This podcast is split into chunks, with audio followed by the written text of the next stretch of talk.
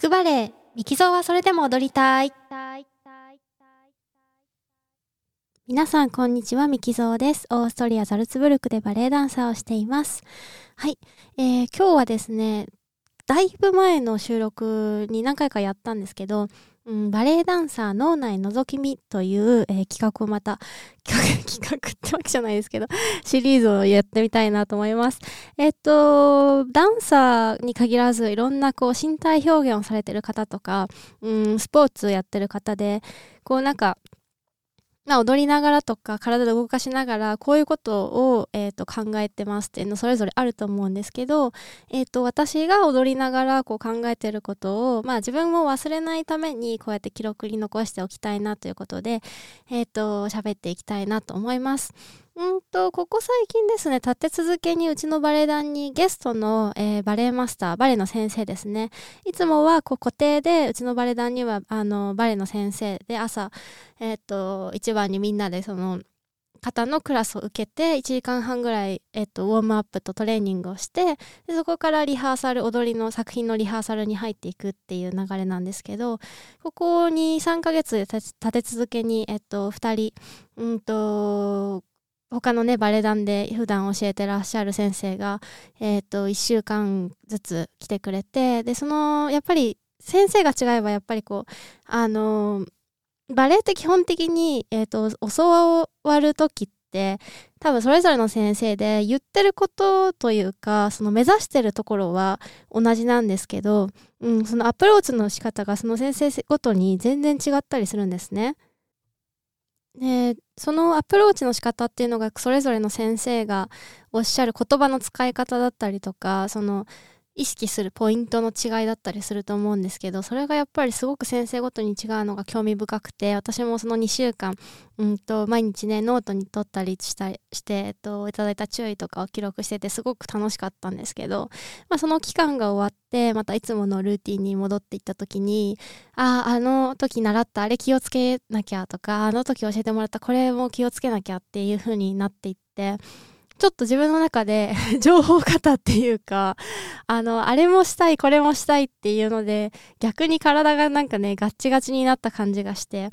で、そこに来てまた、あの、膝のためにね、あの、トレーニングをちょっと増やしたり、なんか、ウェイトトレーニングをなんか増やしたりなんかした、しちゃったりしたので、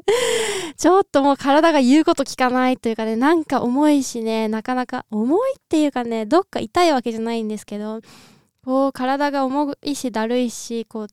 なんか突っ張ってるって言ったらいいんですかね体の節々が突っ張ってるような感覚になってしまったんですね。えー先週の週の真ん中ぐらいにもうこれはもう今日は何をやってもダメですっていう日になってしまってもう全然動けません何をやってもハマりませんというか体がハマりませんっていう感じになってすっごい不機嫌にトレーニング終わっていやーこれはダメだなと思ってこれ自分でもう一回ちょっとうんウォームアップというかねトレーニングやり直さなきゃかな基礎練習やり直さなきゃかなとか思いながらまあその一日終わってで次の日もうん昨日の流れ引きずったら嫌だなというふうに思ってでよしまずちょっとあの一回リセットしようと思って いろ何はいいからちょっとまず自分の体の感覚というかね中心の感覚をあの取り戻す努力をしようと思って。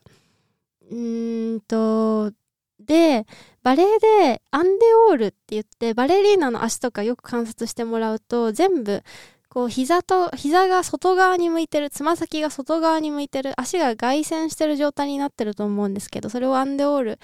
て言うんですけど、うん、それがすごく大事なんですね。それがやっぱり美しさを作り出す新しいあの美しい足のラインを作り出すえっと、鍵でもあるし同時にいろんなテクニックをこなす上で安定感を作り出すのがその、うん、と足の外旋なんですけどそれをちょっとまずあまりにも最初から180度足をガッとこうあの開くことをやめようと思ったんですね。っていうのは、うん、やっぱりゲストの先生にあのもっとしっかり足を開きなさいっていうことを言われてそれを努めてやってきたんですけどなんかそれを意識するばっかりになんか他のところがガチガチに力が入ってしまってる感じがしたんですね。えよしまずとりあえず今日極端にあのアンデオールを、その外線を極端に減らそう、外線の角度を減ら減らそうと思って、えっと、もちろんね、180度つま先が外に、えっと、かかととかかとをくっつけて、つま先が外に180 180度バッとこう、まあ、開くっていう、膝が横にガッと開くっていうのが、もちろん理想の状況だと思うんですけど、それを今日は90度でいいから あの、とりあえず90度で、うん、足にも、膝にも無理のないところで、ちゃんと股関節を動かしていこうと思って、こう足を閉じて、あの、普段の、あの、バーレッスンといって基礎レッスンをやったんですね。そしたら、あ、あの、なんか無理して、こう、ガッと開かない代わりに、ちゃんと自分の、うん、股関節が、その骨盤のこの、なんていうのかな、こう、足の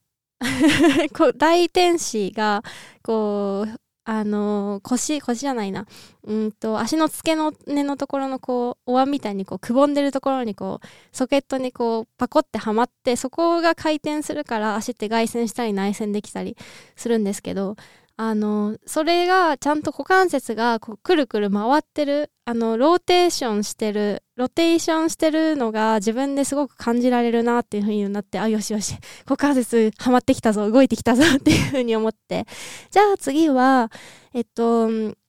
ダンスとか何のスポーツでもそうだと思うんですけどやっぱり体のコアの部分中心の部分軸の部分を使うのが一番あのすごく本質的なところだと思っていて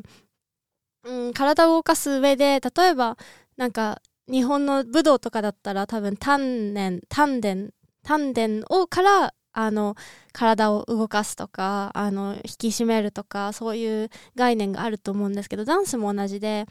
うん、やっぱり胴体の部分、コアの部分をちゃんと使えるダンサーが、うまいし、あとやっぱり、そのテクニック面だけじゃなくて、やっぱりアーティスティック面でも、あの、なんて言ったらいいのかな。やっぱりこの中心から動ける腹から、その、なんだろうな。自分の感情とか自分自身を中心から動きに、うんと、動きを作り出せる、表現できる人がアーティスティック的にも、やっぱり全然違うものになるんだろうなと思うんですけど 話が長くなってきそうだな今日。でだから、その中心が大事だがゆえに、やっぱりその足、足って、あの、脚の方ですね。あの、フットじゃなくて、レッグの方。脚の方とか、あの、アームスですね。肩から先の、この腕の動きっていうのは全て自分の体の中心の動きのエコーでしかないというか、まあ、エコーでしかないっていうとちょっとまたその腕とか足をおざなりになっちゃう、あの感じの表現になっちゃうんですけど、でもやっぱりその体の中心で発生した動きの余韻というかエコーがあの腕の動きであって背中の部分で作り背中の中心背骨のあたりで作り出された動きのエコーが腕の動きであってお腹のあたりであの作られた動きのエコーが足の動きであってつま先の動きであるっていうふうに考えるとと肩の力も股関節の力も抜けてなんかその本当に イメージ的には胴体だけが胴体が主体で動いあのもう頭も首も腕も足も動いていってるっていうようなそんな感じになってすごくなんかねその体の中心から動きなさいっていう先生すごいいっぱいいるんですけど自分にとってそのバレエの注意を聞く時ってその言葉の影響がすっごく強くって強いなと思ってて同じ注意で体の中心から動きなさいっていうのと、えっと、腕と足は体の中心のエコーだよっていう風に言われるのだったらなんか自分的にはエコーっていうかあの言葉がすごくしっくりきていてそれを思い出した時にあなんかすっごいその肩から肩と首の力があの抜けて足の外もものあのガーってこうねなんか筋トレしたせいですごく 外ももの筋肉がついたんですけど それがその余計な力がスッと抜けてすっごく自由に大きく踊れるようになった気がしました。なんか長々と喋っちゃったんですけどこういうなんか体の感覚を表す言葉っていっぱいやっぱり長いことバレエをやってて、ダンスをやってて、いろんな先生から教えてもらえる中で、うんと、どんどんボキャブラリーとして溜まっていくんですけど、やっぱりね、こう、忙しくなっちゃう。忙しくなっちゃうとっていうかね、一生懸命になっちゃうとなんか、うんと、忘れちゃうっていうかね、あのー、忘れて一生懸命こう体の外側で動いちゃうっていうことが、やっぱり未だにね、こんなに長くバレエやってても、そういう日も、あの、すごいあるので、まあなんか、自分の体との付き合い、一番自分が長いんですけど。あの、もうなんか行ったり来たり、ああ、良くなったなと思ったらまた、あの、わかんなくなったりっていうことを繰り返していますけど、あの、ね、一生懸命ノートとかにも書き留めて あの、忘れないようにしたいなと思います。はい、それでは。今日何の話でしょうねっていう感じなんですけど、えー、もし興味を持って聞いていただける、え、聞いていただける方がいたらとても嬉しいです。感想などお待ちしております。それでは最後までお聴きいただきありがとうございました。またお会いしましょう。